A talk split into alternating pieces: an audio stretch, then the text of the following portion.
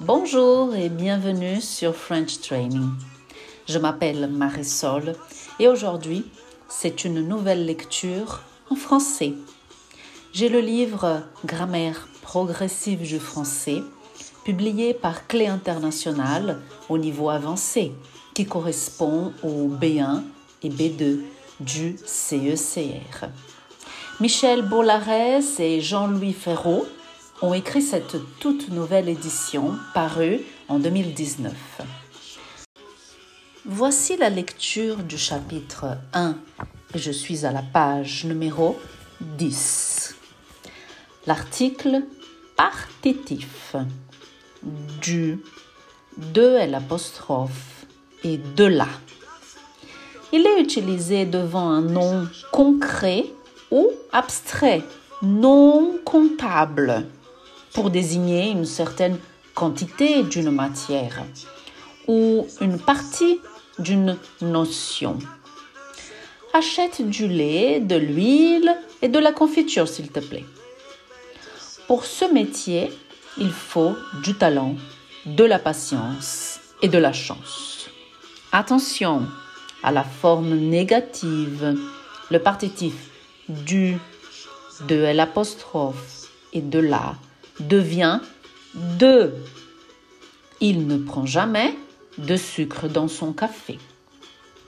Il est souvent utilisé avec le verbe faire pour désigner une activité.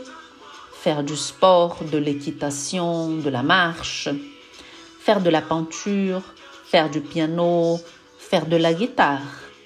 Attention, L'article défini peut également être utilisé pour désigner une activité. Faire le ménage, faire la vaisselle, faire les courses. Il est utilisé avec il y a pour parler de la météo. Aujourd'hui, il y a du soleil. Cette année, il y a de la pluie presque tous les jours. Il y aura de la, de la neige sur les Alpes. Pardon, il y aura de la neige sur les Alpes et du verglas dans le Jura. Il est utilisé pour désigner la chair d'un animal. Il s'agit alors d'une matière. Nous mangions du bœuf. Nous mangeons aujourd'hui principalement de l'agneau, du poulet et surtout du poisson. Il est utilisé avec des noms propres pour désigner une partie indéterminée de l'œuvre de la personne dont on parle.